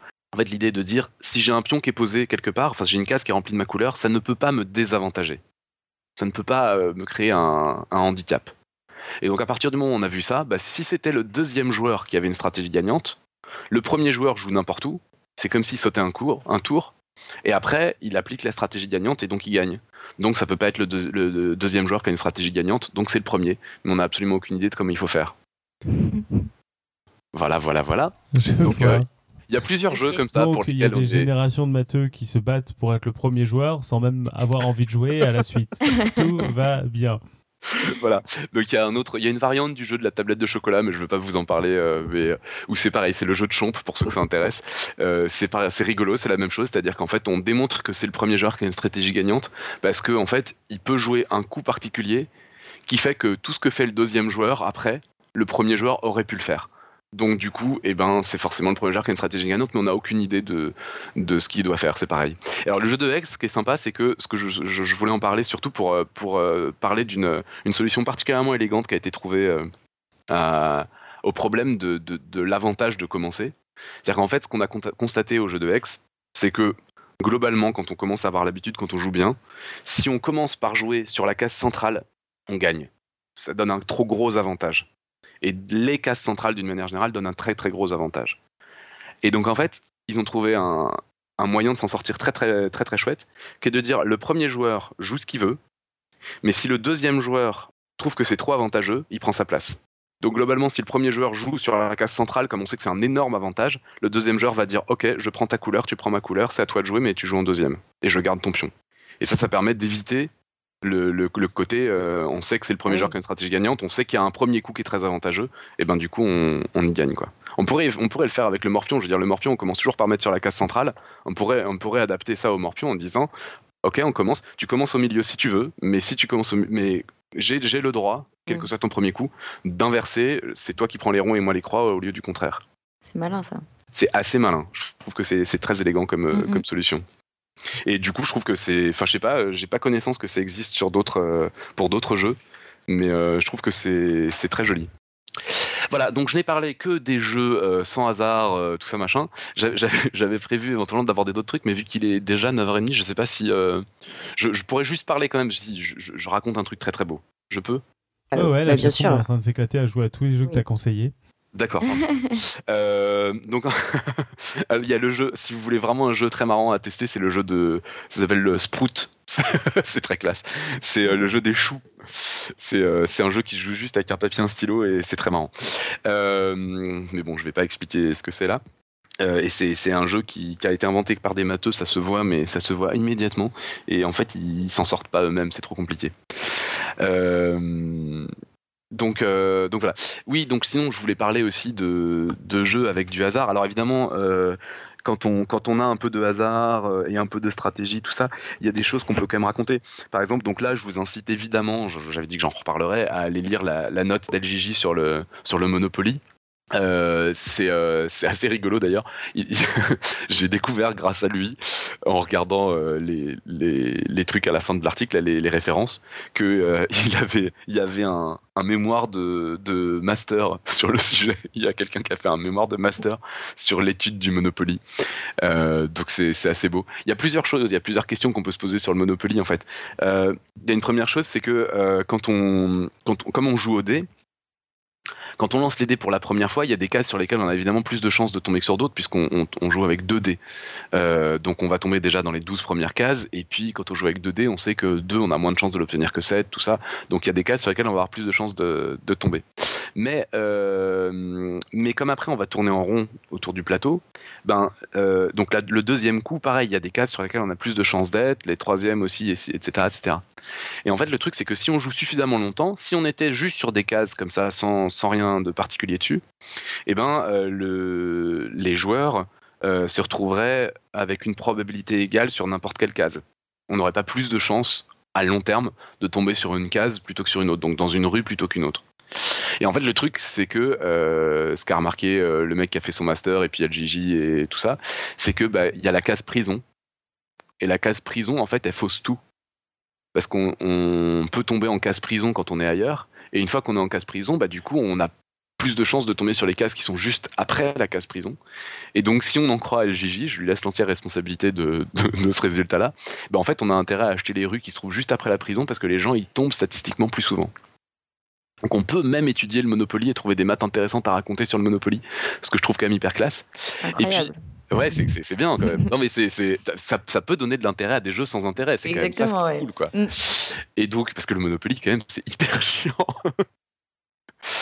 Euh, et donc, euh, et donc voilà. Et, après, on peut se poser d'autres questions du style euh, les rues les moins chères, je peux les acheter plus vite, mais elles me rapportent moins. Les rues les plus chères, je peux les acheter moins vite, mais elles me rapportent plus. Quel est l'intérêt que j'ai à faire ça ou ça? Et alors ça, je renvoie encore à une note d'LGJ. Je fais pub sur pub pour, pour LGJ parce qu'il a déjà en gros fait tout ce qu'on peut faire là-dessus, quoi, qui avait fait euh, une étude sur un jeu qui ressemblait complètement à ça, qui est un jeu complètement, alors vraiment stupide, qui est le truc où il faut fabriquer le plus de cookies possible. Il va encore mettre le lien, je suis sûr. Euh, et donc en fait, en gros, on peut choisir d'avoir soit une mamie qui fabrique des cookies, soit une usine qui fabrique des cookies, soit euh, de fabriquer des cookies. À chaque clic, on fabrique un cookie. Et donc en fait, bah, chaque truc qui fabrique beaucoup de cookies, ça coûte plus d'argent. Donc c'est toujours le même choix de est-ce que j'ai intérêt à attendre d'avoir de l'argent pour acheter un truc qui m'en va fabriquer beaucoup, ou est-ce que j'ai intérêt à en, fabriquer plein, plein, plein, plein, plein, plein, plein, parce que finalement, euh, je vais pas dépenser mon argent à, acheter un gros, gros truc et je vais acheter des trucs qu'en fabrique moins, mais que je peux acheter plus souvent et donc en avoir plus. Et donc c'est là aussi, on peut faire des études purement mathématiques de ben euh, en temps de temps, euh, etc. Raisonnablement, qu'est-ce qui, qu'est-ce qui va aller le plus vite. Donc, euh, donc voilà, donc on peut aussi trouver quelque chose d'intéressant à raconter là-dessus. On peut aussi raconter des choses intéressantes sur les jeux qui ne reposent que sur le hasard. Moi, je vais pas revenir sur le hasard du style pile ou face, tout ça. Vous allez écouter le truc sur le hasard que j'ai fait il y a longtemps là. Mais euh, bah, par exemple sur le jeu des serpents et des échelles, là encore, tiens, je refais la pub d'LG. J'avais pas prévu d'en parler, mais il a encore fait un truc où, en combien de coups moyennement, le, le, jeu des serpents et des échelles, je sais pas si tout le monde voit bien, mais en gros, c'est un jeu complètement stupide. On joue au dé. Si on tombe sur une échelle, on monte sur une casque un peu plus loin sur le plateau. Si on tombe sur un serpent, on descend sur une case qui était avant et donc on n'est pas content. Mais juste on joue au dé, on avance son pion, donc c'est complètement stupide. Et donc il a fait une étude euh, là-dessus. Et, donc il a euh, par exemple déterminé en combien de coups euh, en moyenne on va terminer la partie, des choses comme ça. Enfin bon, c'est absolument sans intérêt, mais enfin le, jeu a absolument aucun intérêt, mais c'est rigolo, on peut faire des maths intéressantes quand même dessus. Euh, je vois Pascal qui parle du jeu de loi, on va tomber exactement sur le même genre de choses. Alors, puisqu'on parle de jeu de hasard, je vais terminer quand même avec une très belle histoire et un jeu de hasard pur sur lequel, a priori, on peut se dire, mais j'ai rien à raconter dessus. Eh bien, si, les maths ont des trucs à raconter surtout, c'est le fameux jeu le plus intéressant du monde, Pierre, Feuille, Ciseaux. Il y a plusieurs choses très intéressantes à raconter sur ah. Pierre, Feuille, Ciseaux. On l'attendait. des vrais sujets. Alors, faut choisir quoi? Alors justement, pierre feuille ciseaux, a priori, on est d'accord que, ben, vu que chacun, j'espère que tout le monde connaît, enfin je peux réexpliquer, mais donc euh, on, cache la main, on fait un, deux, trois, on monte la main tous les deux en même temps, et euh, si on a pierre et l'autre ciseau, la pierre casse les ciseaux, si on a ciseau et que l'autre a papier, le ciseau coupe le papier, et si on a papier et que l'autre a la pierre, on entoure la pierre, et on a gagné. Euh, je vois que Stéphanie anticipe déjà sur ce que je peux raconter entre autres dessus. Euh, donc euh, l'idée c'est donc on fait un 2 3 machin et on sait évidemment pas ce que l'autre va faire. Donc bah a priori il n'y a pas vraiment de stratégie quoi. C'est juste on tente sa chance et puis soit on gagne soit on perd. En fait c'est vrai c'est pas vrai, c'est-à-dire que bah on est des êtres humains donc en fait on peut être assez rapidement prévisible. Et donc il y a un truc euh, assez rigolo, c'est qu'il y a des gens qui ont fait un programme euh, qui est en ligne et euh, vous pouvez jouer contre le programme. C'est être humain contre ordinateur. Et en fait, l'ordinateur, tout ce qu'il fait, c'est qu'il essaye de repérer votre façon de jouer. Il essaye d'apprendre comment les êtres humains jouent. Et donc, en fonction de ça, lui, il va essayer de jouer le coup qui a le plus de chances d'être gagnant à chaque coup. Et donc c'est très rigolo. Alors j'ai essayé. Alors il y a la version où vous jouez contre un ordinateur débutant qui a pas de mémoire et qui va apprendre petit à petit en même temps que vous jouez avec lui votre façon de jouer. Donc a priori au début, ben il fait un peu du hasard quoi. Euh, et puis vous pouvez jouer contre l'ordinateur expert qui lui bénéficie déjà de l'expérience contre tous les joueurs qui ont déjà joué à ce truc depuis que ça existe. Et je crois que ça fait déjà beaucoup, malheureusement, ça m'inquiète sur l'humanité, mais j'ai joué moi-même, donc euh, je ne peux pas complètement...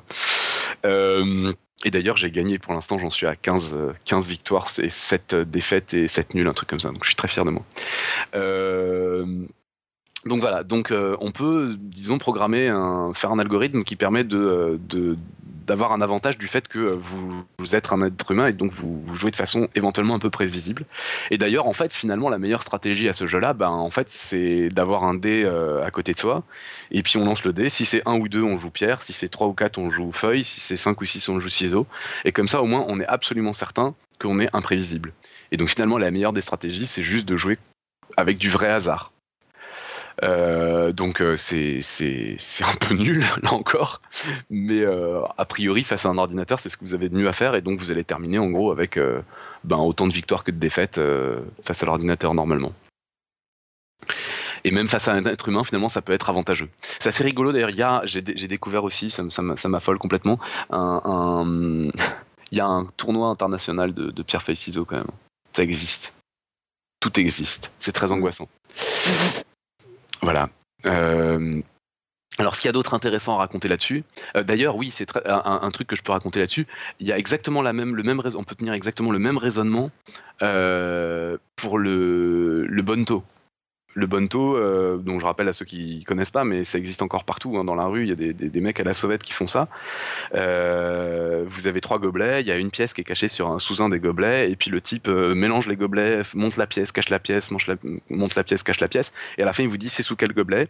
Et évidemment vous vous plantez parce qu'il est suffisamment doué pour envoyer la pièce vers le gobelet où vraiment justement vous êtes persuadé que la pièce n'est pas. Mais si vous jouez longtemps, vous allez vous dire ouais mais maintenant j'ai compris, quand j'ai envie de montrer un gobelet, c'est que c'est pas celui-là, c'est l'autre, et donc je vais montrer l'autre. Et donc du coup, vous pouvez gagner. Sauf que le mec, il va anticiper que vous allez faire ça. Et donc il va le laisser sous le gobelet où vous croyez que c'était là, etc. Donc il y a de la psychologie qui rentre en jeu. Et donc globalement, le mec en face, s'il est suffisamment malin, il va anticiper votre façon de réfléchir. Et donc il va, euh, il va vous avoir euh, plus souvent. quoi. Et donc en fait, la seule façon de gagner encore une fois ce jeu-là, c'est d'y aller de façon complètement aléatoire. Parce que là, vous êtes imprévisible. Et d'ailleurs, apparemment, il y a quand même pas mal de gens qui font ça, qui sont au courant. Et quand ils vous voient sortir une pièce de monnaie ou un truc comme ça pour tirer au pied ou face, eh ben, ils refusent. Parce qu'ils savent qu'ils vont se faire avoir. Donc euh, euh, c'est une vraie stratégie euh, gagnante de dire bah, je, joue avec du vrai hasard. alors sinon sur le pierre-feuille-ciseau, donc je voulais vous raconter encore deux trucs très intéressants. Il y a le fameux puits de merde tout le monde a joué avec le puits, qu'il faut pas rajouter le puits, c'est complètement pourri le puits. Euh, le puits, si on rajoute le puits, ça déséquilibre complètement la partie, puisque euh, on se retrouve avec un symbole, donc le puits, les ciseaux tombent dans le puits, la pierre tombe dans le puits, et juste la feuille qui couvre le puits. Mais donc du coup, le, puits, il est trop fort, il perd contre la feuille seulement, mais euh, il, gagne contre deux éléments. Et en fait, euh, d'ailleurs, j'avais jamais réalisé avant de préparer ce dossier, mais la feuille aussi, du coup, se retrouve en, position d'avantage, puisque la feuille, elle recouvre le puits et elle recouvre la pierre, et elle ne perd que contre les ciseaux. Et par contre, les ciseaux et la pierre, ils sont à voir par deux, et ils gagnent que contre un. Donc, clairement, euh, ce jeu est complètement pourri, puisqu'on va avoir envie de plus choisir feuille. Et, et puis, bon, cela dit, après, on peut encore faire de la psychologie et dire que, du coup, on va choisir les autres pour, etc. Mais enfin, il est plus équilibré, quoi, donc c'est nul. Euh, et donc en fait, euh, la question serait est-ce qu'il y a moyen de rendre ce jeu-là équitable? On change les règles du jeu et on essaye de voir si on peut rendre le jeu équitable. Et en fait, on va se rendre compte très très vite que non, parce que s'il y a quatre symboles, chacun va être lié à trois symboles, et si on veut que ça soit équilibré, bah, il faut qu'il y ait autant de victoires que de défaites pour chacun. Et avec trois, enfin vu qu'il y a trois adversaires, c'est impossible d'avoir autant de victoires que de défaites. Mhm. Ouais. Donc en fait, euh, donc en fait, euh, si on fait pas de match nul entre deux symboles différents, on est sûr que dès qu'il y a quatre symboles ou n'importe quel nombre pair de symboles, on ne peut pas jouer à ce jeu, c'est nul. Et donc il faut un nombre impair de symboles pour gagner, d'où toutes les versions qui ont été citées dans The Big Bang Theory, qui ont été citées dans la chatroom, il y en a même que je connaissais pas. Il y a visiblement une version avec 25 symboles. Mais alors là, avant de comprendre la règle du jeu, t'es déjà Pour t'en rappeler, c'est quand même... Euh, voilà, donc je vais m'en, je vais m'en, tenir à la version, euh, à la version de The Big Bang Theory où on rajoute le lézard et Spock.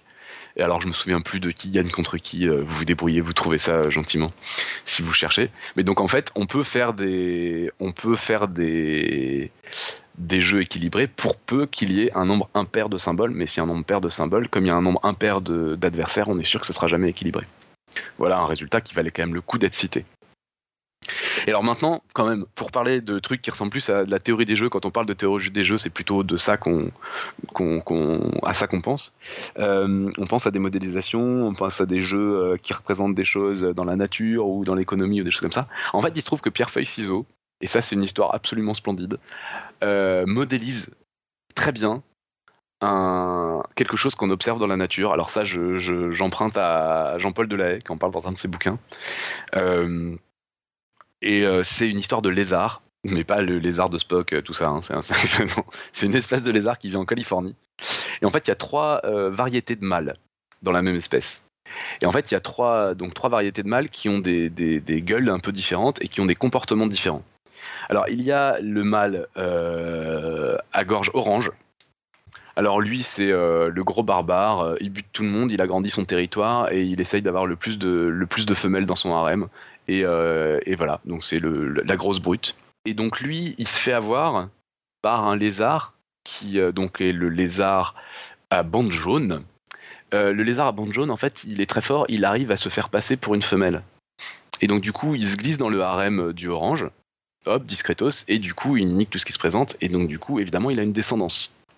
Donc en fait, le orange face au jaune, le orange se fait avoir parce que le jaune va réussir à avoir beaucoup plus de descendance que le, que orange. Le orange est en train d'occuper, euh, de s'occuper à défendre son territoire, et pendant ce temps, le jaune, il va voir toutes les femelles qui sont dans le harem, et il fait sa petite affaire, et il a beaucoup de descendance. Et là-dessus, il y a donc la troisième espèce de. Enfin, la troisième variété de mâle, qui est à gorge bleue, la variété à gorge bleue. Et alors, lui, il est beaucoup moins euh, il est beaucoup moins agressif que le orange. Il se contente d'un petit territoire, il se contente de peu de femelles, et il a un gros avantage par rapport au orange, c'est qu'il repère les jaunes. Et donc lui, il les chasse de son harem. Et donc du coup, le bleu, il se fait avoir par le orange parce qu'il est moins agressif. Le orange, il se fait avoir par le jaune parce que le jaune, il est discret et le orange, il s'en rend pas compte. Et le jaune, il se fait avoir par le bleu parce qu'il se fait repérer, il se fait chasser. Et donc en fait, quand on regarde comment se répartissent euh, les, populations de ces trois variétés de mâles, quand on regarde sur plusieurs générations, eh ben ça va être exact. On peut complètement le modéliser en remplissant un quadrillage avec euh, des points euh, aléatoirement de trois couleurs qui vont correspondre à pierre, feuille, ciseaux. Et puis on fait des, on fait des, des, on tire au sort deux cases voisines, on fait un combat entre les deux, et puis bah la couleur qui a gagné, elle est dans les deux cases après. Et puis on recommence, on tire deux cases au hasard, on fait un combat entre les deux, et celui qui gagne, hop, c'est les deux cases sont de la même couleur après, etc., etc. Et ben ça en fait, on voit apparaître des dynamiques de, population. Donc en fait, il va y avoir euh, tout d'un coup une couleur qui va être beaucoup plus présente. Et puis après, finalement, il y en a une autre qui va prendre le dessus. Et puis après, la troisième va prendre le dessus, etc., etc. Et donc ça, ça, ça tourne comme ça. En fait, la théorie prévoit que au bout d'un temps fini, on est sûr qu'il y a un seul des trois qui va rester. Alors ça, c'est assez simple de s'en rendre compte en fait. À partir du moment où il n'y a plus que deux symboles, bah, il y en a un qui gagne contre l'autre. Donc euh, c'est clair que il disparaît immédiatement. Il y en a un des deux qui disparaît immédiatement. Et en fait, donc il suffit qu'il y en ait un des deux qui disparaisse pour qu'il en reste plus qu'un à la fin. Et, euh, en fait, les, trois, les trois quantités vont varier, varier, varier. Et à force de varier, il y a un moment où il y en a énormément, beaucoup moins, énormément, beaucoup moins de chaque couleur. Et il y a bien un moment où on est sûr qu'on va passer par zéro d'une des couleurs. Et donc à partir du moment où on arrive à zéro d'une des couleurs, pouf, il y en a une des deux autres qui va immédiatement euh, emporter tout le territoire. Et donc, euh, euh, la théorie prévoit que à terme, au bout d'un temps de fini, il y aura plus qu'une seule des trois variétés. Mais le truc, c'est que la théorie dit aussi que ça va prendre énormément de temps. Et donc en fait, ce qu'on observe chez les lézards de Californie, bah, c'est exactement ce que prévoit la théorie, c'est-à-dire qu'il y a des petits îlots avec euh, une des variétés qui est plus présente que les autres, ça tourne les uns autour des autres, et puis bah, quand on regarde suivant les générations, il y a une des variétés qui est beaucoup plus présente, et puis euh, quelques temps plus tard c'est une autre, et puis quelques temps plus tard c'est une autre. Et donc euh, c'est une belle modélisation du phénomène des lézards pierre feuille ciseaux, ce qui est quand même assez beau. Voilà, et donc j'ai absolument pas parlé du dilemme des prisonniers ou des machins comme ça. Euh, si vous voulez en entendre parler, il y a euh, David Xil qui en avait fait, euh, qui en avait parlé dans son dossier compte rendu GECO. C'est un numéro déjà un peu ancien, c'est hors série. Donc je vous engage à l'écouter. Pour ceux qui connaissent pas et pour vous appâter, c'est quelque chose d'assez intéressant aussi mais je vais quand même arrêter de parler parce que ça fait, vraiment trop long. Euh, c'est juste l'idée de dire, euh, on a deux. En fait, on raconte toujours avec les, prisonniers, mais je trouve finalement que c'est pas plus mal d'en parler directement avec euh, avec les animaux, où ça peut s'appliquer à ça. Vous prenez deux des lions, voilà, des, grosses bestioles complètement débiles qui veulent juste se taper dessus pour avoir plus de femelles et plus de territoire. On va résumer les choses comme ça. Hein, pardon aux amis des lions. en gros, deux lions qui sont voisins, ils ont deux possibilités soit ils attaquent le voisin, ils vont avoir plus de territoire, et donc ils vont y gagner, soit ils restent tranquilles chez eux, ils gardent leur territoire. Sauf que si les deux attaquent le voisin, eh ben ils vont se castagner, ils vont pas gagner de territoire et ils vont être plus fatigués après. Donc en fait, en gros, on a quatre situations possibles, enfin trois situations possibles. Soit il y a un seul des deux lions qui est agressif, et donc il va prendre du territoire au voisin, qui va en avoir moins. Soit les deux lions sont agressifs, et donc ils vont juste se fatiguer, ils vont pas gagner de territoire, donc ils vont y perdre tous les deux soit il n'y a aucun des lions qui est agressif, et donc du coup ils sont tranquilles chacun dans son coin, et donc ils y gagnent pas, mais ils y perdent pas non plus. Et donc là on voit bien qu'il y a dilemme, c'est-à-dire que chacun individuellement a intérêt à être agressif avec l'autre, mais si les deux sont agressifs, ils y perdent. Donc euh, voilà le genre de choses qu'on peut raconter en théorie des jeux et dont, euh, euh, Xil a parlé. je voulais, si, ah, si, je voulais vous raconter un truc là-dessus encore. Pardon. je peux encore, chef? Non, mais tu prends, tu prends le pouvoir, vas-y. Je prends juste deux minutes pour raconter un truc très joli. Il y a une émission de télé stupide américaine euh, où en fait ils proposaient exactement ce genre de choses à la toute fin. En fait, c'est un jeu qui se jouait à deux, et donc pendant, pendant le jeu, les deux engrangeaient une somme. Ils jouaient ensemble, ils étaient une équipe soudée, machin et tout. Et à la toute fin, on leur propose justement exactement ce, ce genre de dilemme. En gros, on leur dit t'es sympa avec l'autre, t'es ami avec l'autre, ou t'es un gros connard. Donc, tu fais le choix en caché et tu fais 1, 2, 3 et tu montres, un peu comme euh, pierre feuille ciseaux ou comme genre de truc. C'est juste que tu as deux choix. Soit tu dis OK, on partage la somme, soit je suis un connard, je prends tout le fric. Et c'est exactement comme les lions, c'est-à-dire que si les deux disent je suis un connard, je prends tout le fric, et eh ben il y a plus de fric et les deux repartent avec rien. Donc c'est génial, vous vous mettez à la place d'un des deux joueurs, vous vous dites, ben soit je partage, si l'autre coopère, j'ai la moitié du fric, si l'autre me trahit, j'ai rien. Soit je trahis, si l'autre coopère, je prends tout le pognon, si l'autre trahit, j'ai rien. Et euh, donc c'est très très compliqué de, se sortir de ce genre de truc parce qu'on est très tenté de trahir et en même temps que c'est que c'est très dangereux, etc. Donc voilà. Et donc en fait à la fin des émissions, il y a un petit moment, il y a une musique dramatique, machin, tout ça et on, c'est très mis en scène.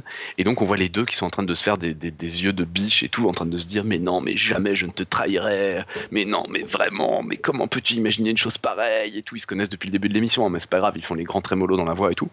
Non, non, mais t'inquiète pas, on va partager, on va partager et tout. Et puis évidemment le but c'est de, que l'autre soit convaincu et puis soit, soit même de, trahir pour empocher tout le pognon.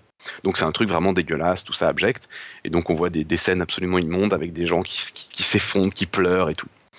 Et il y a un jour un mec qui s'appelle Nick, et le bien nommé, il a niqué tout le jeu. Il a fait un truc absolument génial. Il est arrivé à la fin de la partie, et il a dit à l'autre avec un grand sourire, écoute, moi je vais choisir trahir.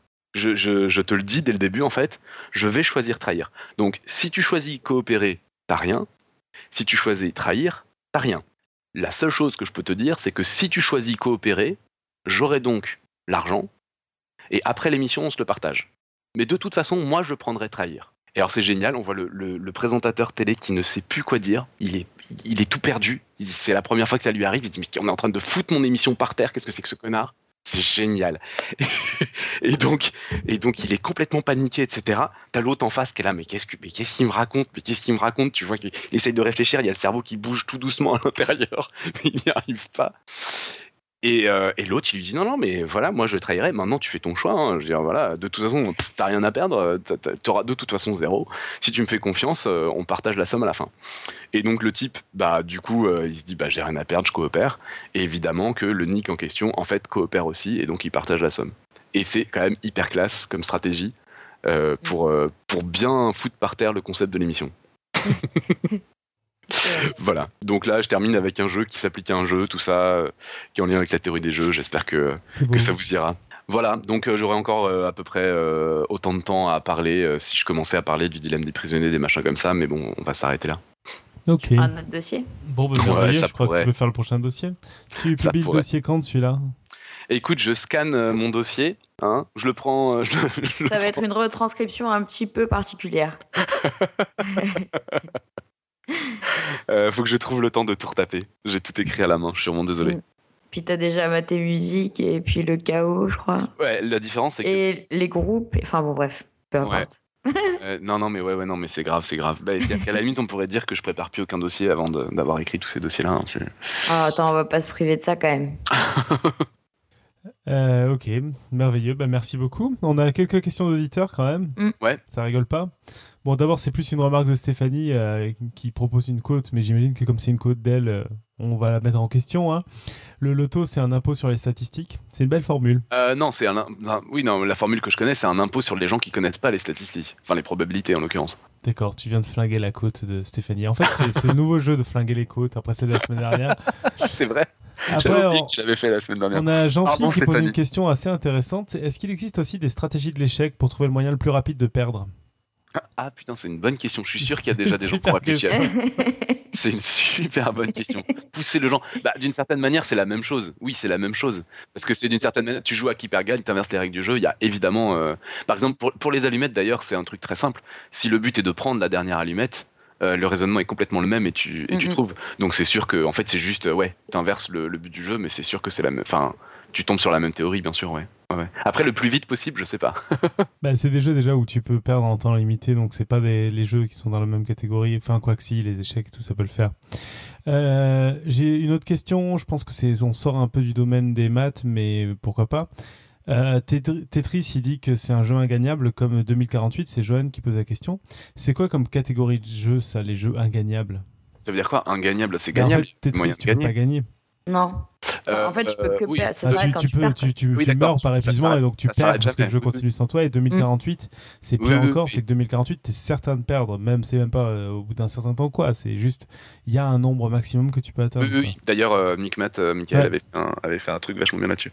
Non, alors je sais pas, je sais juste que Tetris, sauf erreur, c'est un, c'est un jeu NP complet, ce qui est, ce qui est classe. Faudrait faire Ah un oui. dossier là-dessus. La, mais, la Gigi l'a dit aussi dans la je je bêtises, donc déjà on va rappeler ce que c'est NP complet. non, mais on va pas rappeler en Donc, deux minutes. c'est non, mais si, en on va faire un dossier sur NP complet. En, en, en En deux, fait, mi- en deux minutes, ce qu'on peut dire, c'est qu'il y a, il y a des problèmes qui sont durs, qui sont très durs. Les NP complets sont des problèmes très durs. C'est-à-dire qu'on considère que euh, c'est des temps qui sont trop longs pour être résolus par un ordinateur.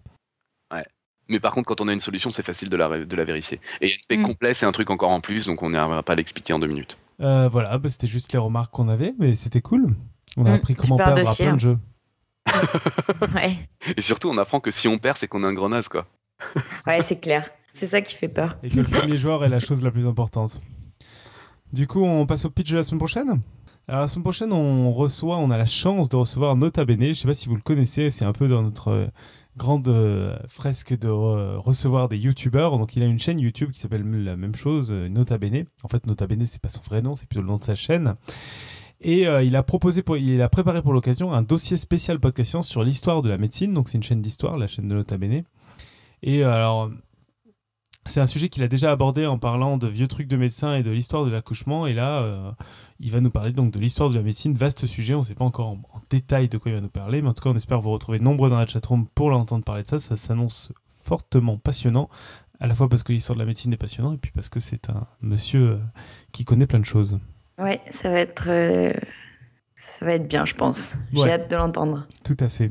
Ah Bon, entre-temps, on a quand même certains auditeurs qui ont bossé pour nous trouver une côte, ça ne rigole pas. Surtout Mout. surtout Moot. Merci Alors, on Mout. choisit laquelle? La plus longue, la plus courte? Je sais euh, pas, on laisse Robin choisir ou qu'est-ce qu'on Ouais. fait? Tu fais le dictateur? Ouais, je sais pas, Robin, t'as les notes sous les yeux? Euh, ouais, ouais, j'ai les notes sous les yeux. Attendez, je descends jusqu'au niveau de la citation. Donc moi, j'appelle ça une citation. hein. Euh... ouais, mais alors, faut que je lise, faut que je réfléchisse en direct. Vous avez pas un autre truc à raconter? Non, mais sinon. on Ah, va- mais c'est bien, Roald Dahl, de toute façon. ma- ma- L'oncle Oswald, de toute façon, il faut lire l'oncle Oswald. Donc je vais citer celle-là parce que ça vient de l'oncle Oswald, Qui de dit Roald Dahl. Pour ceux qui connaissent pas, il faut lire ça, c'est le bel extraordinaire. accent euh, anglais? Vas-y, Robin. Ah, bah alors mon accent anglais, vous allez pas être déçus. Life is more fun if you play games. Bon, il est Oh, pas pire va. que le mien, hein, donc c'est Mm. Roald Dahl et ça veut dire la vie est plus amusante si vous jouez à des jeux. Ah, et j'aime beaucoup la citation d'Albert Nonim derrière. J'ai le droit à une deuxième? Vas-y. Parce que c'est tellement vrai. Quand je vois les gens qui défilent euh, au Palais de la parfois il y a vraiment beaucoup de gens comme ça. Quand un homme dit d'un jeu qu'il est puéril et subti- stupide, c'est que sa femme peut probablement le battre. J'ajoute. Et son gamin aussi. Oui, surtout son gamin. Moi, quand j'étais au palais, c'était les gamins qui, qui agaçaient le plus les parents, quoi. Du coup, ça veut dire que le jeu est nul, quoi. c'est ça. Ok, ok, super. Euh, pas une envie spéciale de détruire la côte Ou les côtes il l'a déjà fait Oui, c'est vrai, celle de Stéphanie. du coup, on passe au plug. Ouais. Alors je. Je, vais m'en occuper. Enfin, je sais pas si Robin, tu, tu C'est veux en c'est parler. un plug de- de la- d'une des premières actions de notre nouveau membre community manager. Alors ah oui, c'est c'est moi qui en parle, puisque oui, c'est moi le plus c'est concerné le plus au Oui. évidemment. Donc en tant que spécialiste, je me permets de vous faire un- une petite annonce. Le, le groupe Facebook de Podcast Science vous attend. C'est un espace dédié à toute la communauté du podcast où ceux qui le font et ceux qui l'écoutent peuvent communiquer pour partager un coup de cœur scientifique, livres, vidéos, articles, news, poser des questions, annoncer des événements, discuter. Vous pouvez tous et toutes en devenir membres. Un grand merci à Frédéric Conrotte pour avoir lancé l'initiative. Mais euh, du coup, Robin, j'ai une question. On avait déjà une page podcast science sur Facebook. C'est quoi la différence? Eh bien, je n'en sais absolument rien. Si, parce que j'ai lu, lu, c'est pas vrai en plus. Je disais ça vraiment juste pour la blague parce que j'ai lu le, j'ai lu le message de Samuel, figure-toi. Et donc, je sais très bien pourquoi c'est pas la même chose. C'est que la page Facebook de Podcast Science, c'est en gros Podcast Science qui l'alimente pour annoncer ce qu'il fait, alors que cette page-là, c'est une page d'échange avec les auditeurs. C'était très bien expliqué dans le texte. Donc, grosso modo, c'est une page où liens, plus, euh, c'est une page où plus peuvent se retrouver tous les gens qui, qui écoutent ou pas le, le podcast, mais qui ont envie de parler de science et, et qui se retrouvent euh, dans la communauté, un peu comme ce que faisait la page euh, et ce que fait encore la page Google mais avec tout le power de Facebook. Exactement. Donc euh, voilà. Merci à Samuel. Et puis, euh, on vous attend sur la page. Même Robin, apparemment, va nous rejoindre. Euh, 3615 Robin, ouais, sans doute. Ah, mais. Faut qu'on crée la page de ce que vous 3615 Robin sur Facebook aussi. Ah ouais, obligé. Euh, sinon, quelques petits plugs. Enfin, je sais même pas si c'est utile. Enfin, non, donc, euh, vous le euh, savez, cet épisode, cet épisode a été Voilà. coproduit par le blog d'LJJ. Je suis Romanesco, Vachkiri, Curviligne. Ah, bah, c'est clair que. euh, LJJ, qui rappelons-le, est membre de Podcast Science, même s'il le nie. Vous écoutez, Ouais. écoutez les sources ici. Il ne le et sait pas n'écoutez encore. pas lui. Ouais, c'est-à-dire que c'est quand même une bonne source, quoi. C'est ça le problème. C'est ça. Et voilà, je crois qu'il y a eu aussi un, dans la chatroom, il y a eu un lien vers un pierre feuille ciseau à 101. euh, 101 Ouais, j'adore. Mais alors, faut être super souple des mains, quoi. C'est ça. Bah écoutez, euh, on va quand même remercier Pouillot qui nous a fait quelques illustrations pendant le live. Et toi aussi. Ouais, moi aussi, mais je vais, pas me, je vais pas me remercier moi-même. Ouais, on le fait. Ouais, quelques illustrations, pas grand-chose. J'ai surtout mis en image euh, certains propos un peu bizarres de Robin, du genre on s'en fout que ce soit euh, ludique, l'important c'est que ce soit intéressant. Ce qui résume peu la soirée. Mais en tout cas, moi j'ai un, moi j'ai un nouveau jeu à vous proposer là pour la semaine prochaine, vu qu'on a vu qu'on avait plein de jeux hyper intéressants. Là, le, le jeu de la semaine, c'est de partager l'épisode et de parler de podcast science autour de vous, de diffuser oh, la mais science. quelle transition T'as vu ça un peu? Oh, mais quelle adaptation Attends, on m'a dit d'adapter les conclusions. Oh, mais c'est extraordinaire Et donc, vous pouvez jouer à ce jeu sur de multiples plateformes. Vous pouvez y jouer sur SoundCloud, sur Facebook, sur podcastscience.fm, notre site web, sur le nouveau groupe, euh, c'est un groupe, c'est ça? Facebook, sur la page Google+, sur la page Facebook, enfin bref, sur à peu près tout l'Internet mondial. N'hésitez pas non plus à nous envoyer des messages de manière étonnante ou sous une forme étonnante, ça nous manque, ça fait longtemps qu'on en a pas reçu. Euh, que dire d'autre Euh, Bah, Voilà, on la se stratégie retrouve... gagnante, c'est d'en faire le plus possible. Donc, euh, vous pouvez jouer à ce jeu-là. Ce qui est sûr, c'est que nous, on sait déjà, vu qu'on a commencé avant vous, si nous ou vous avons gagné. Je vais arrêter là parce que je commence à dire n'importe quoi. Donc, d'ici là, d'ici la semaine prochaine, on se retrouve euh, la semaine prochaine avec Nota Bene pour parler de l'histoire de la médecine. Et d'ici là, bah, que servir la science soit votre joie.